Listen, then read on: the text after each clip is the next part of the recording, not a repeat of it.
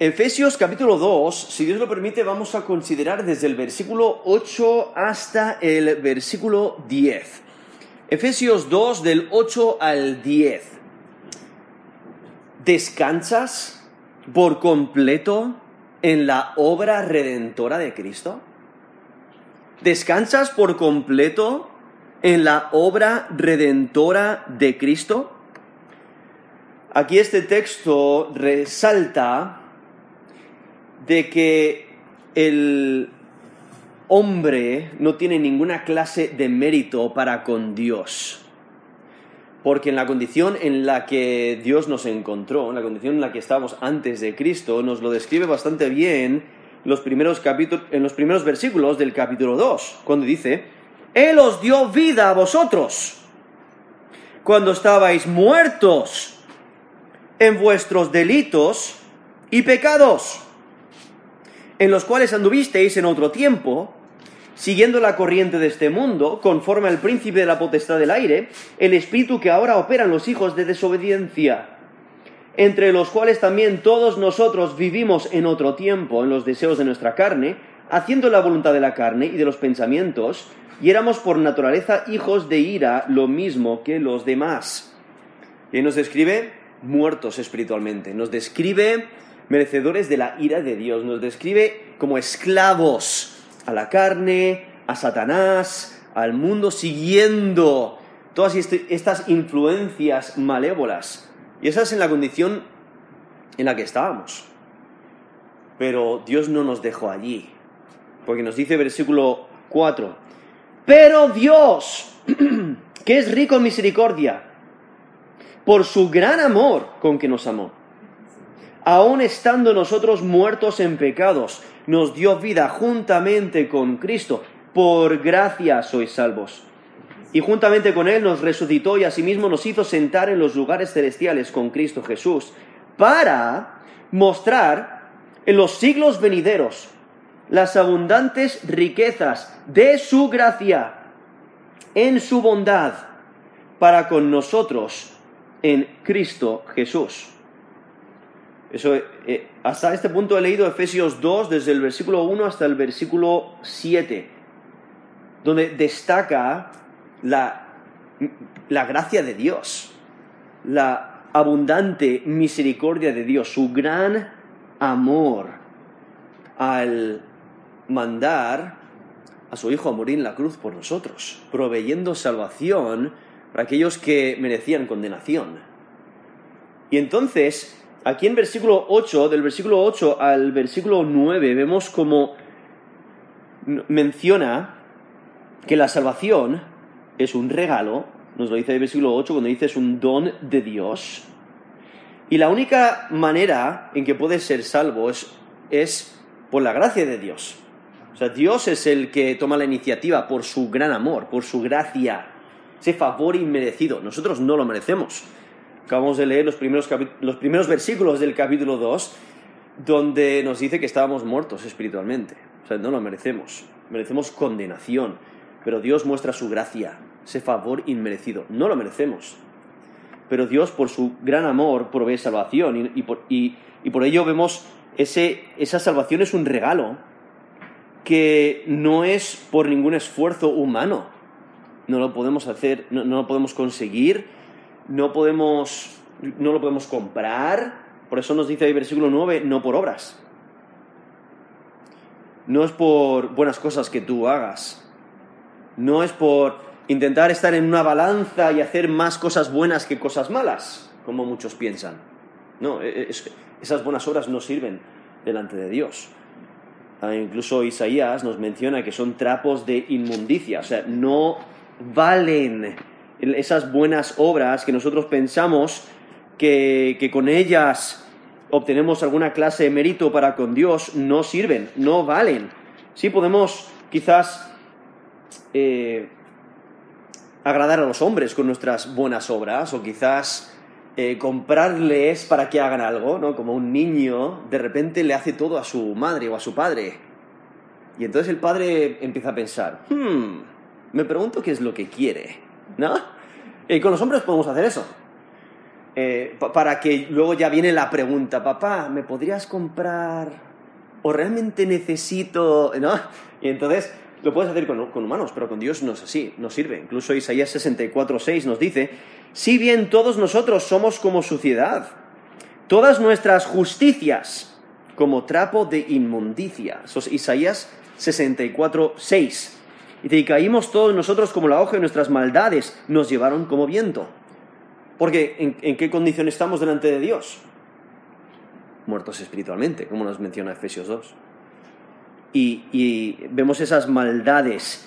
Eh, y aún al, al, estar condenados delante de Dios, todo lo bueno que podamos hacer eh, no compra el favor de Dios.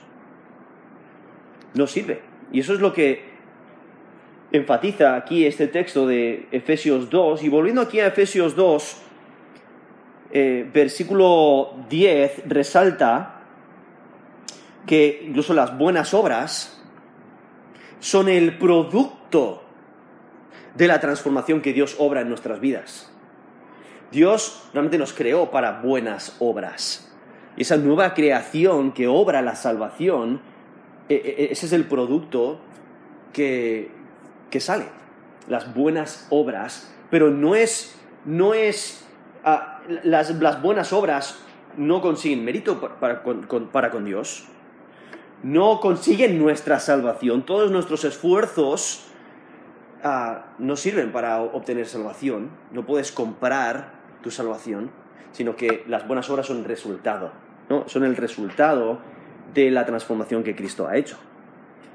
Y por ello, la, la gran pregunta es, ¿descansas por completo en la obra redentora de Cristo? Porque si no es por obras, si tú no te lo puedes ganar, no puedes, como muchos van y compran un, un, un ticket o un boleto para eh, la lotería y piensan, mira, algún día me lo voy a ganar. La salvación no es así, no te lo puedes ganar. Dices, bueno, pues hacer buenas obras, pues tampoco. Pues mira, yo tengo un montón de dinero en el banco, pues eso tampoco te sirve. No, no, no. Tú por, tu, por tus propios recursos, por tu propia fuerza, todos tus esfuerzos, no te, lo, no te lo puedes ganar. No puedes conseguir la salvación. Entonces, cuando te das cuenta de eso, te das cuenta de que estás condenado, eh, ahí es cuando empiezas a levantar los ojos y, pedir misericordia. Y eso es exactamente lo que Dios desea. Que nos demos cuenta de nuestra condición y que pidamos misericordia, que pidamos gracia, lo cual Él ya ha provisto. Él la está dando gratuitamente porque Él, ya ha provisto la solución.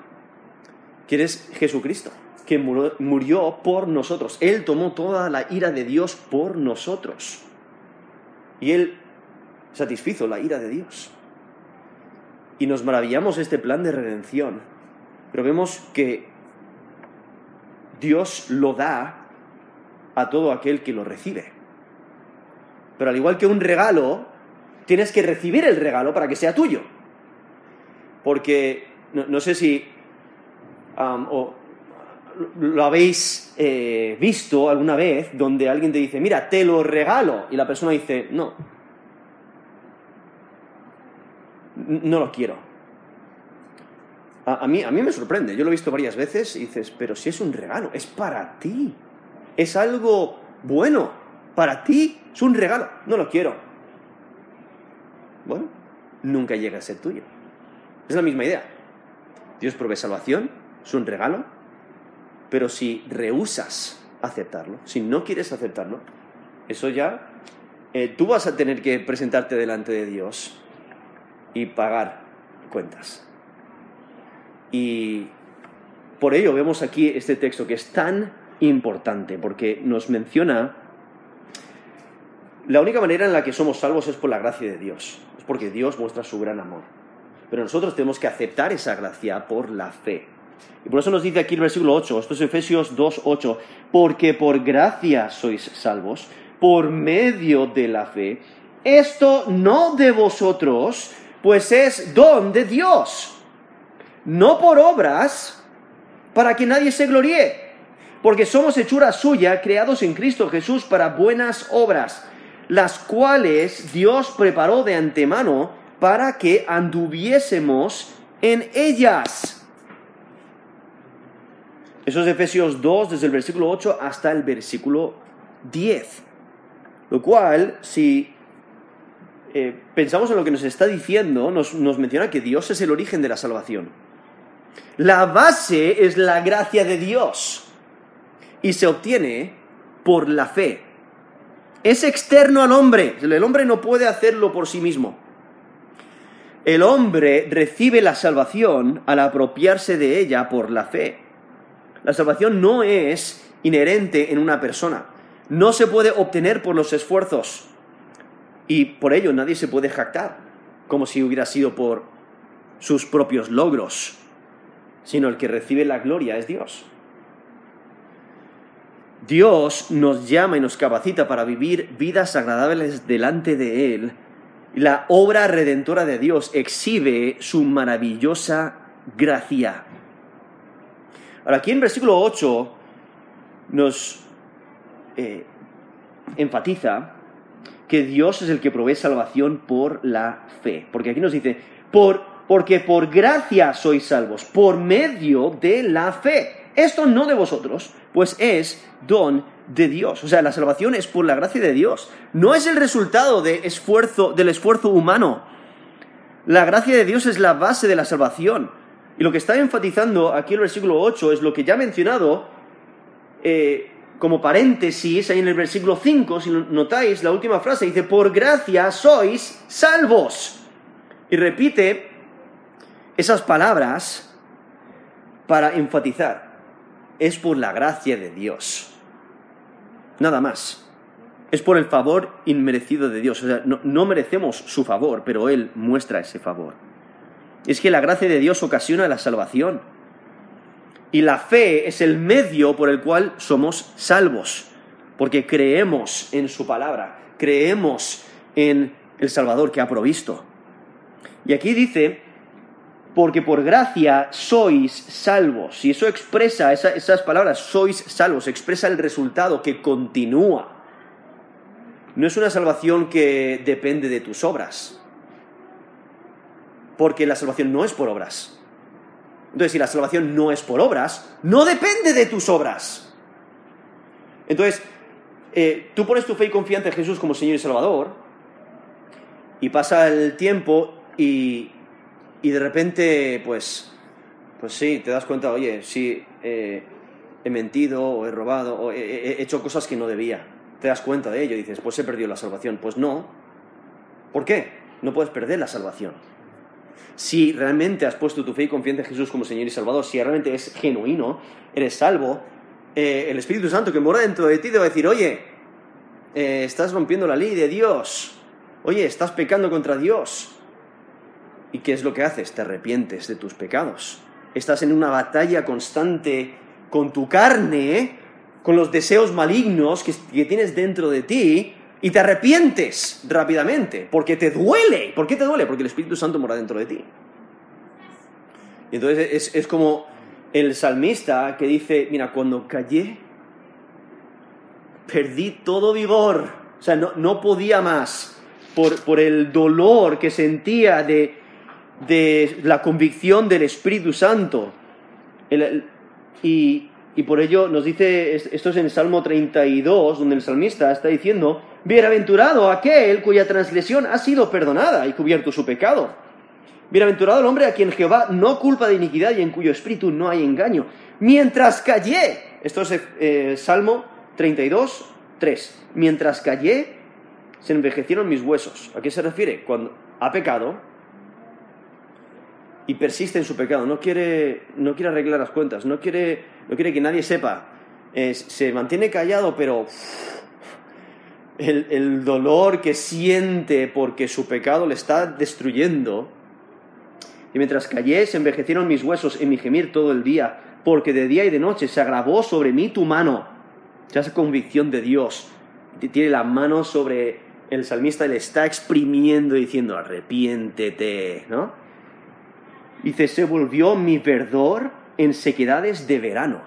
O sea, está pensando en, una planta. Una planta eh, durante la primavera, cuando está lloviendo, está verde, bonita, floreciendo. Pero cuando viene ese sol, lo seca todo. Entonces está diciendo, mira, por mi pecado, ese verdor que tenía se secó. Pero versículo 5 dice, mi pecado te declaré y no encubrí mi iniquidad. Dije, confesaré mis transgresiones a Jehová y tú perdonaste la maldad de mi pecado. ¿No? Ese es eh, viendo ese arrepentimiento genuino y Dios perdona. Dios perdona eh, nuestros pecados. ¿no? Primera de Juan 1.9, Él es justo para perdonar nuestros pecados y limpiarnos de toda nuestra maldad. Eso es Primera de Juan 1.9. Y entonces no podemos perder la salvación. Bueno, primero eh, Dios, nos guarda, pero eh, si la, salvación no es por obras, entonces no, debes de pensar que la puedes perder por tus obras. Si, no puedes ganar ninguna, ninguna clase de mérito por las obras. Y por esa salvación continúa, porque es por la fe. Porque has puesto tu fe y confianza en Jesús como Señor y Salvador, y es el resultado de esa salvación. Continúa por la eternidad, porque Dios cumple su palabra, que todo aquel que en Él cree tiene vida eterna. E, esa idea de sois salvos es equivalente al ser justificados, no al ser declarados inocentes porque alguien ha pagado como en Romanos 3:24 dice, siendo justificados gratuitamente por su gracia, mediante la redención que es en Cristo Jesús. O sea, la clave es Cristo Jesús. Él es el que murió por nosotros. Y aquí hay que recordar que eh, Efesios eh, eh, está... la audiencia o los destinatarios son creyentes, por lo general, y son salvos por la gracia de Dios. Son salvos porque respondieron con fe hacia lo que Dios ha provisto, por su gracia. Y por eso dice, por, porque por gracia sois salvos por medio de la fe. ¿A quiénes está hablando? A los creyentes. ¿Por qué son salvos? Porque han puesto su fe y confianza en Jesús como Señor y Salvador. Y es que la salvación libera a personas muertas espiritualmente a personas separadas de Dios, a personas merecedoras de la ira de Dios, lo cual ya nos ha mencionado aquí estos primeros versículos que he leído antes del capítulo 2 de Efesios. Es que por la gracia de Dios, el que ha recibido la salvación por la fe es guardado por el poder de Dios. Primera de Pedro 1.5. Sois guardados por el poder de Dios mediante la fe para alcanzar la salvación que está preparada para ser manifestada en el tiempo postrero. Eso es 1 de Pedro 1.5. Entonces Dios te guarda. Cuando tú pones tu fe en su, la, la obra redentora de Cristo, tú pones tu fe en Jesús como Señor y Salvador, recibes la salvación y el poder de Dios es quien te guarda. Y en Juan 10 nos dice, nadie te puede arrebatar de la mano de Dios. Entonces la salvación está asegurada para aquellos que son de fe. Y es que el acceso a la gracia es por la fe. Por eso dice, por gracia sois salvos. O sea, es la gracia de Dios. Ese es el fundamento. Dice, por medio de la fe. O sea, tienes que poner tu fe. Eh, el acceso a la gracia es por la fe. Dando a entender que el regalo de Dios no es automático, sino que se debe de apropiar por la fe. O sea, una persona no es salva automáticamente porque Cristo murió y resucitó, sino es necesario confiar en la obra redentora de Cristo. ¿No? Como mencioné antes, el regalo está ahí, pero tú debes de aceptarlo. E, e, esa es la idea. Y cada persona necesita recibir por la fe la salvación que Dios ofrece. La gracia de Dios se debe de recibir. ¿Y cómo se recibe? por la fe. Debes de creer que Jesús te puede salvar. Debes de creer la palabra de Dios. Debes de creer tu condición de pecador. Es interesante porque yo, yo enseño niños pequeños. Eh, les enseño inglés, menores de 7 años. Y cuando se portan bastante mal, eh, les miro a la cara y les digo, oye, ¿tú eres un niño malo? ¿Y sabes lo que todos me responden? Me dicen que no. ¡Todos! Acaban de meterle cuatro puñetazos a uno, una patada al otro, y no, yo no soy un niño malo. Y eh, en ese momento es cuando quiero enseñarles lo que la escritura enseña. Eh, obviamente en el, contexto, eh, en la empresa por la que trabajo no se me permite esa clase de diálogo con niños, especialmente con niños pequeños, pero viendo que eso es, eso es algo esencial que necesitas reconocer. Eres pecador. La escritura es clara. Y bueno, lo demostramos todos los días. Somos pecadores. Porque te aseguro que las madres de esos niños no les enseñaron a pegar puñetazos o a, insultarse, etc., sino que eso viene de, viene de dentro. Ese es el deseo, es, los, deseos pecaminosos con los cuales nacemos. Porque el pecado se transmite, ¿no? Por, e incluso nos dice Romanos 5.12, eh, que el pecado entró al mundo por un hombre y por, y por, el pecado la muerte, así la muerte pasó a todos los hombres. Esto es eh, Romanos 5, versículo 12. Por tanto, como el pecado entró al mundo por un hombre y por el pecado la muerte, así la muerte pasó a todos los hombres, por cuanto todos pecaron. Todos estamos en la misma condición, todos pecadores. Y por ello es necesario reconocer nuestra necesidad, es necesario eh, reconocer nuestra condición, necesario reconocer que Jesús es el único que salva y creer en la palabra de Dios, de que realmente salva. Es necesario creer y recibir el regalo de salvación. En Efesios 1, versículo 13 dice, en él también vosotros, habiendo oído la palabra de verdad, el evangelio de vuestra salvación, y habiendo creído en él, fuisteis sellados con el Espíritu Santo de la promesa. Eso es Efesios 1, 13. ¿Quiénes son los que reciben el Espíritu Santo? Son sellados para vida eterna, sellados con el Espíritu Santo de la promesa. Son aquellos que han escuchado la palabra de verdad, o sea, el Evangelio, y lo han recibido, y han creído. Por eso dice, habiendo creído en Él. Eso es Efesios 1.13. Y es que la fe es más que admitir lo que Dios ha hecho. Debes de apropiarte de ello, debes de creer. Es una creencia personal que se acepta y se aplica a la situación personal. Por eso nos dice Juan 1.12, mas a todos los que le recibieron, a los que creen en su nombre, les dio potestad de ser hechos hijos de Dios. Eso es Juan 1.12.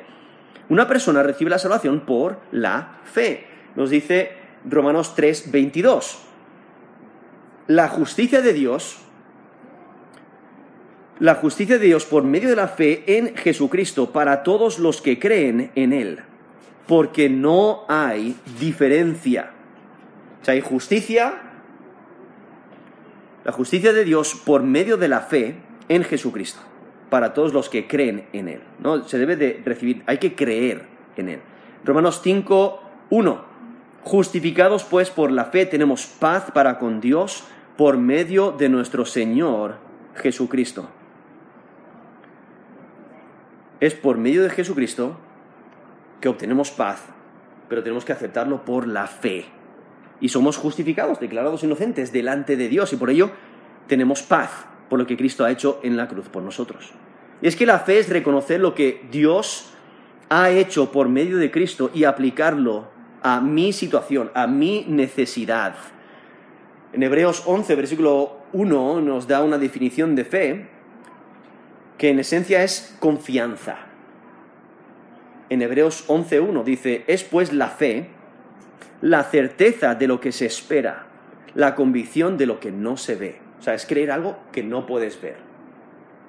Pues si no lo puedes ver, entonces tienes que tener fe para creer que va a venir o que va a ocurrir.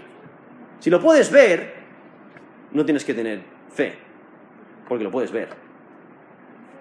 Eh, no tiene sentido decir, cuando entra tu familiar, o cuando entra la familia, eh, tu familia para celebrar las Navidades juntos, no tiene, no tiene sentido decir, tengo fe de que vendrán. Si están ahí. No tienes que tener fe, están ahí. Tienes que tener fe cuando dices, bueno, no están aquí aún, tengo fe de que llegarán. ¿No? eh, es algo que no puedes ver. Y esa es la fe que debes de reflejar, creyendo la palabra de Dios. Pero es confianza, es confiar. Y, tienes que depositar tu fe, tienes que depositar tu confianza en la palabra de Dios.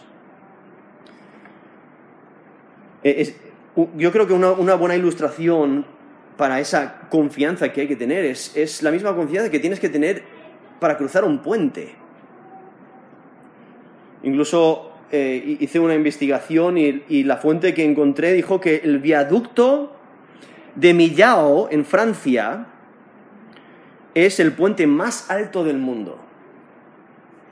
Inaugurado el 14 de diciembre del 2004, la estructura alcanza una altura máxima de 343 metros sobre el río Tarn y una longitud de 2.460 metros. Está en Francia y es el puente más grande, eh, más, perdón, el puente más alto del mundo. Ahora, para poder cruzar ese puente, tienes que confiar de que te va a sostener. O si no, no vas a cruzar. Y entonces cuando tú, cuando tú cruzas ese puente, estás depositando tu confianza en que ese puente te va a sujetar. Esa es la clase de confianza que tenemos que tener en Jesús. Es depositar nuestra confianza de que su obra redentora en la cruz realmente salva. De que Él realmente murió por ti. Debes depositar tu fe en Él. Eh, porque eh, no, te sirve a, intentar elevarte a ti mismo. O sea, ¿qué sentido tendría si tú estás cruzando el puente y te estás intentando levantar. No, porque el puente te está sujetando. El puente te está... Eh, te, da estabilidad, ¿no? E, esa es la clase de confianza. O sea, para cruzar el puente tienes que confiar en que te puedes, puedes soportar tu peso. Tú no te esfuerzas para soportar tu peso cuando estás cruzando un puente. Sino tú lo cruzas y tú confías en que ese puente te va a sujetar. Y es que para ser salvo tienes que confiar en la obra redentora de Cristo. Uno confía en la gracia salvadora de Dios porque Dios es fiable. Es depender de lo que Cristo ha hecho para la salvación. Es comprender que para poder tener vida espiritual es necesario entender lo que Dios ha provisto, que Dios ha provisto vida en Cristo. Entonces, oriento mi fe a la hora de Cristo en la cruz y entiendo que es lo único que necesito para ser salvo. No necesito obras. No necesito hacer nada más. No necesito ser nadie más. Porque estando en la condición, estando muertos en nuestros delitos y pecados, Cristo nos dio vida. Aquellos que hemos puesto nuestra fe y confianza en Él como Señor y Salvador. En, Romanos 5, eh, Romanos 5.8 dice, más Dios muestra su amor para con nosotros, en que siendo pecadores, no, estando en esa condición, Cristo murió por nosotros. Entonces, no, debemos de pensar que tenemos que reformarnos antes de poner nuestra fe y confianza en Jesús como Señor y Salvador, no. Dios nos salva en, la, en la condición en la que estamos. Y lo que tienes que hacer es orientar tu fe a la obra de Cristo. La fe abandona el intento de justificarse a sí mismo y acepta la obra de Cristo. La fe es la respuesta del corazón al escuchar el Evangelio. Tiene que ser interno, no solamente intelectual, no solamente el saber lo que tienes que hacer, sino debe ser de corazón. Nos dice Romanos 10, del 9 al 10, que si confesares con tu boca que Jesús es el Señor y creyeres en tu corazón que Dios le levantó de los muertos, serás salvo. Porque con el corazón se cree para justicia, pero con la boca se confiesa para salvación. Hay un aspecto, sí, intelectual, que debes de entender, pero también debes de creer de corazón, debe ser genuino.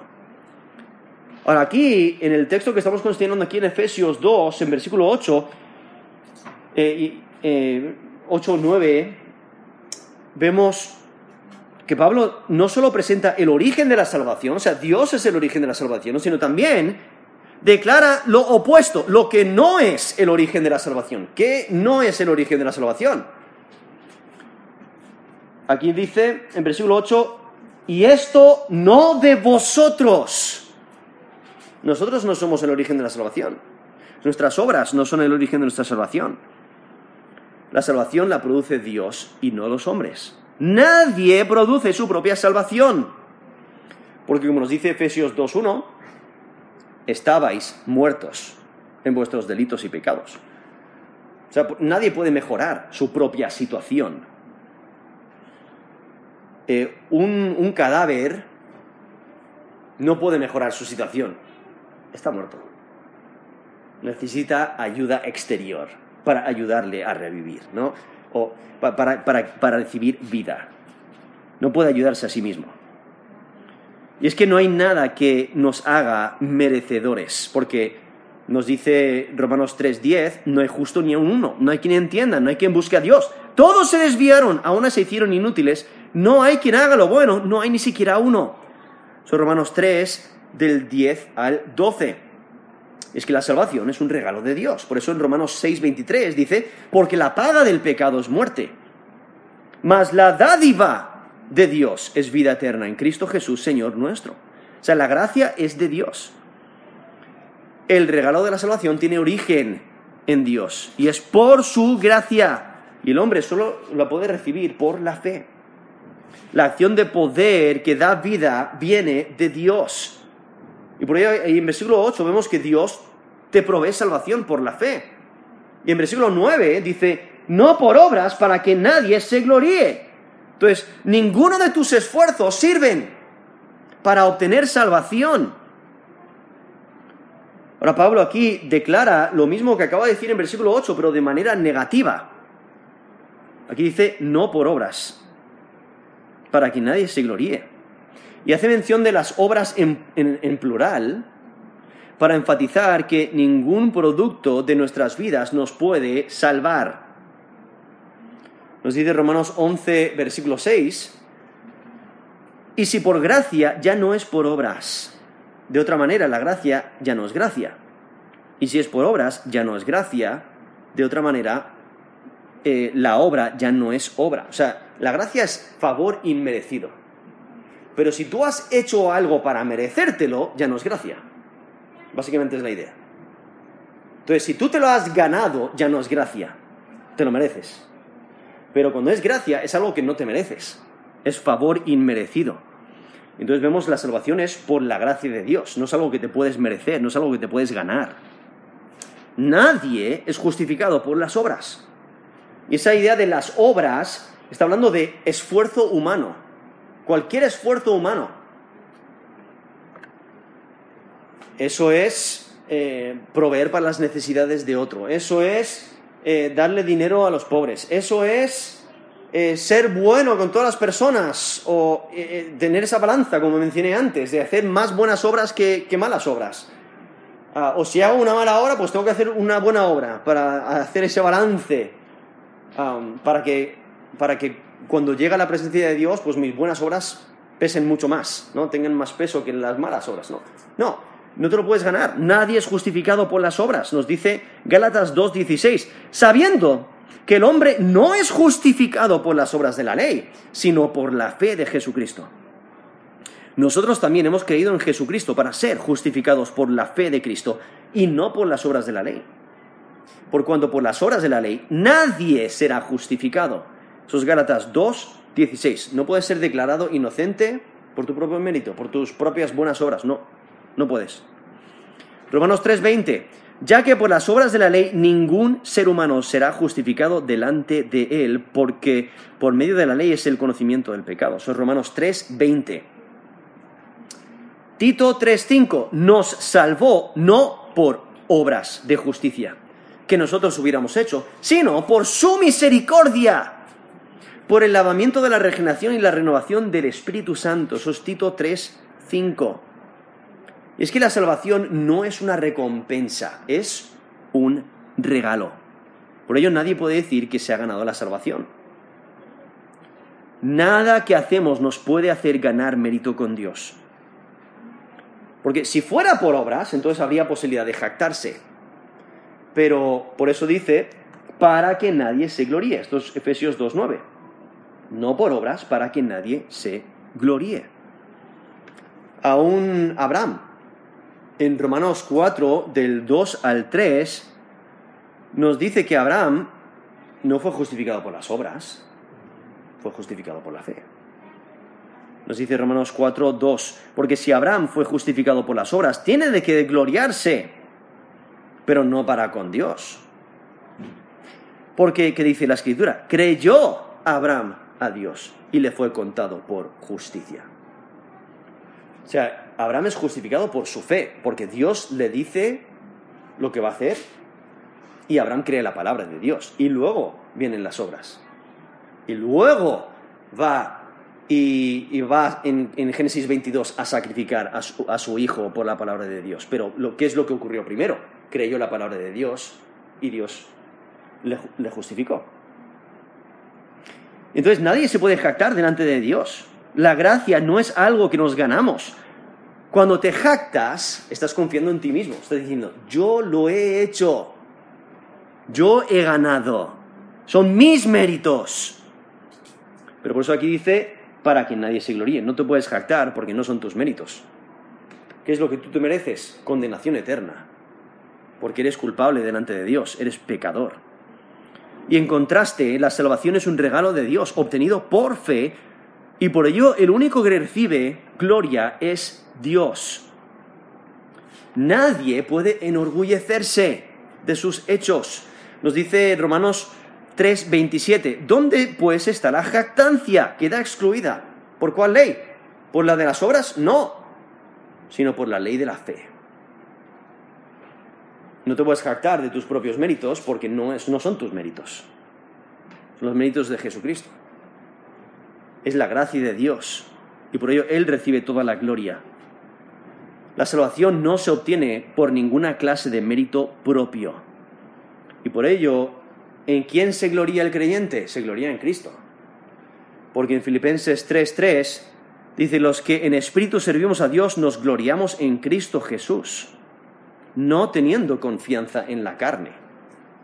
O sea, no confías en tus propios méritos, no confías en tu carne, en tus, en, tus esfuerzos, sino te glorías en Cristo Jesús por, porque confías en Él, por lo que Él ha hecho, Él ha obrado esa salvación.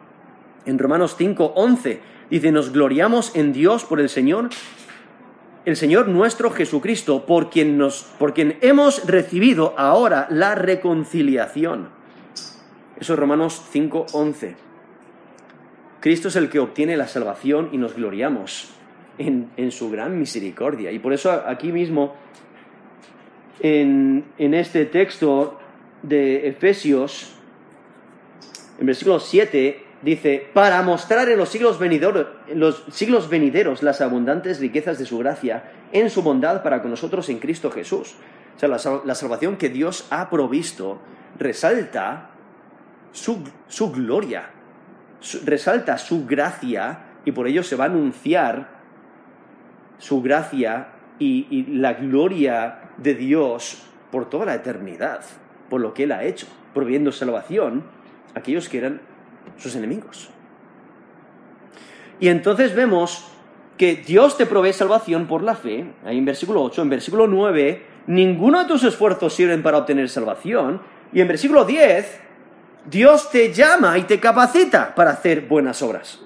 O sea, las obras no te salvan, sino que las obras son el resultado de la salvación. Y Dios te capacita para hacerlas. Dios desea y te llama para que las hagas. Porque nos dice, porque somos, esto es Efesios 2, versículo 10, porque somos hechura suya. Esas palabras hechura suya, ese término introducido hechura, es la idea de creación, es un, es un producto hecho. Entonces Dios nos crea, es algo creado. Y lo que enfatiza es la obra de Dios. Hechura suya, creados, esto es Efesios 2.10, creados en Cristo Jesús para buenas obras, las cuales Dios preparó de antemano para que anduviésemos en ellas. Entonces, esto es dentro del plan de Dios. Los creyentes son el producto del poder de Dios. O sea, Dios es el que obra esta creación. Dios es el que toma la iniciativa y la responsabilidad de nuestra salvación. El creyente es una nueva creación. Todo lo que todo el que está en Cristo es una nueva criatura, nos dice en 2 Corintios 5, 17. De modo que si alguno está en Cristo, nueva criatura es. Las cosas viejas pasaron, he aquí todas son hechas nuevas. Está hablando de esta nueva criatura, de esta nueva creación, este nuevo hombre. Por ello, eh, vemos esta unión con Cristo, en Cristo, creados en Cristo Jesús, por la obra de Cristo en la cruz, por, por haber puesto nuestra fe en Él como Señor y Salvador. Tenemos esta unión con Cristo. Y lo que está destacando es el nuevo nacimiento. Dios nos ha dado vida que antes no teníamos, porque estábamos muertos, nos dice Efesios 2, eh, versículo 1. Es que el nuevo hombre ha sido creado en justicia y en verdad, nos dice Efesios 4:24. Vestidos del nuevo hombre, creado según Dios, en la justicia, o sea, lo que es recto, y santidad, de todo lo que es puro, y santidad de la verdad. Eso es Efesios 4, versículo 24. O sea, es la obra de Dios. Dios es el que crea, es una nueva creación, es un nuevo nacimiento. La meta de ser creados en Cristo, en, Cristo Jesús, es ¿para qué? Para buenas obras. Aquí mismo lo dice. Porque somos hechura suya, creados en Cristo Jesús, para buenas obras. Esa es la meta. En esta unión que tenemos con Cristo, Dios nos ha creado de esta manera para buenas obras. Nos dice Tito 2.14, quien se dio a sí mismo por nosotros para redimirnos de toda iniquidad y purificar para sí un pueblo propio celoso de buenas obras. O sea, Dios nos creó para buenas obras, para que las practiquemos, para que le agrademos con nuestra vida. Por eso dice, las cuales Dios preparó, estos Efesios 2.10, las cuales Dios preparó de antemano para que anduviésemos en ellas. O sea, las buenas obras no consiguen mérito para la salvación, sino que las buenas obras son el fruto, el fruto de la salvación. Las buenas obras no causan la salvación, sino que son el producto de la salvación. Y un gran objetivo para la salvación es que vivamos vidas que le agradan. Por eso en las escrituras vemos eh, ese deseo que Dios tiene que seamos santos como Él es santo, que, vivamos eh, vidas agradables delante de Él, como por ejemplo en Colosenses 1.10 dice, para que andéis como es digno del Señor, agradándole en todo, llevando fruto en toda buena obra y creciendo en el conocimiento de Dios. Eso es Colosenses 1.10. las buenas obras, ¿no? Que reflejan el carácter de Dios. Y es Dios quien nos capacita para hacerlas, porque Él nos da su espíritu. Nos dice Efesios 3:16, el ser fortalecidos con poder en el hombre interior por su espíritu. Entonces hay esa transformación, esa nueva creación, y ahora practicamos eh, e-, esa nueva vida en Cristo. Como una mariposa antes, antes de ser una mariposa, es un gusano. Y hay una transformación. Y en esa transformación hay obras muy diferentes. Tú ves a un gusano y ves a una mariposa, dices, no puede ser lo mismo. No puede ser el mismo ser. Pero ¿qué pasa? Ha habido un antes y un después.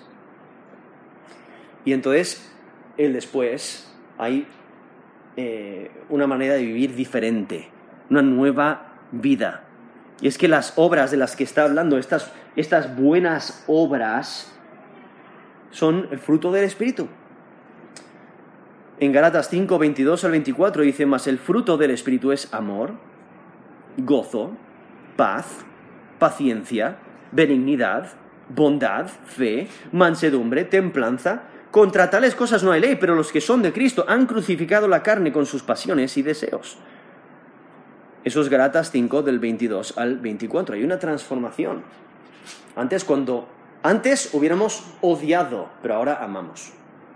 Antes nos hubiéramos eh, enojado, pero ahora hay paz. Antes nos hubiéramos enorgullecido, pero ahora nos humillamos. ¿no? Antes eh, estaríamos desplomados en el suelo, pero ahora tenemos gozo. Eh, hay cambio, hay una transformación. Y el creyente debe vivir en su vida nueva. En Romanos 6, 5 dice, así también nosotros andemos en vida nueva. Eso es Romanos 6, 4. O en Efesios 5, 8. Porque en otro tiempo erais tinieblas, mas ahora sois luz en el Señor, andad como hijos de luz. Debemos de andar como Dios desea que andemos. Y por eso aquí vemos que Dios es el que toma la iniciativa y prepara estas obras en la eternidad pasada. Porque dice la última parte del versículo 10, estos Efesios 2, 10, las cuales Dios preparó de antemano para que anduviésemos en ellas. Es lo maravilloso, o sea, Dios en la eternidad pasada escoge a personas para tener una relación con Él. Y en la eternidad pasada Dios preparó las buenas obras. El creyente ha sido ahora liberado del control del mal y tiene el poder para vivir de la manera que Dios desea. Por ello Dios desea que el creyente viva piadosamente, una, vida que le agrada lo cual nos da esperanza. Podemos romper el patrón del pecado. Ya no tenemos que vivir como antes vivíamos. Ya no tenemos que, ya no tenemos que someternos al, al, poder de la carne y de Satanás. Ya no tenemos que seguir el, al mundo. Es posible vivir como Dios quiere que vivamos. Y es por la gracia de Dios, no es por nosotros. Y por la gracia de Dios no podemos perder la salvación porque la salvación es por fe, no por obras. No podemos perder la salvación por las obras. Si la salvación no es por obras. Y es que Dios ha preparado buenas obras para los creyentes que Él realiza en los creyentes. Por medio de ellos, a medida que andan conforme a su poder.